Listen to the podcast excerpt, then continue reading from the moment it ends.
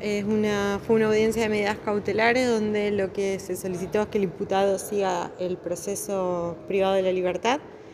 Eh, se expusieron todas las evidencias, eh, se dividieron un poco en los dos contextos, uno el de la escena del hecho donde aparece el cuerpo, el otro, la otra escena, por decirlo de alguna manera, es eh, la de la camioneta, que también tenía evidencia que remontaba a la escena donde aparece el cuerpo de la víctima. Eh, bueno, fue una audiencia bastante larga porque este caso fue como una especie de gran rompecabezas con piezas muy pequeñas que se fueron encontrando muy de a poco y hubo que armarlo eh, de manera dificultosa. Es un caso complejo eh, que por suerte la Brigada de Femicidio trabajó muy diligentemente el caso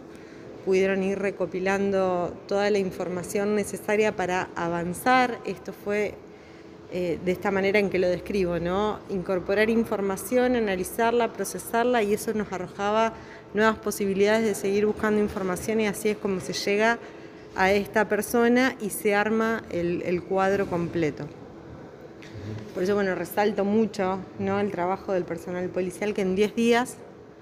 eh, literal, eh, trabajaron sin descanso eh, para poder juntar toda la información necesaria para hoy estar aquí en esta audiencia. Sí, fundamentalmente una remera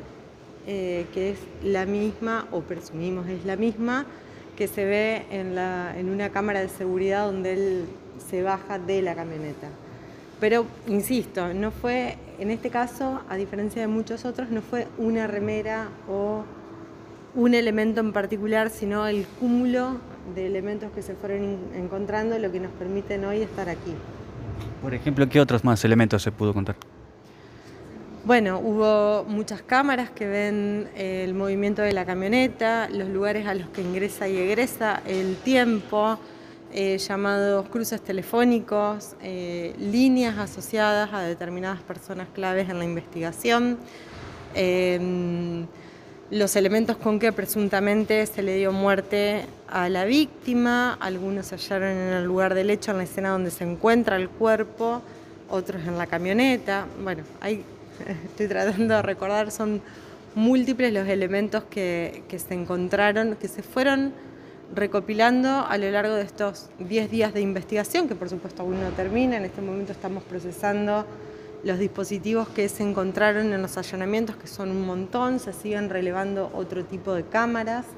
con lo cual, bueno, es una investigación que por supuesto no finalizó. Estimo que estamos muy cerca de terminarla, restan por supuesto las pericias biológicas que van a ser eh, contundentes y concluyentes en un montón de aspectos y bueno, y por supuesto, como dije la otra vez, aún no tenemos precisión para eh, sostener aseverar o descartar la presencia de otra u otras personas. ¿Puedo comprobar si en días anteriores u horas antes esta persona pudo estar en el domicilio o bien algún familiar, contacto directo de, esta persona que finalmente ingresó a la madrugada?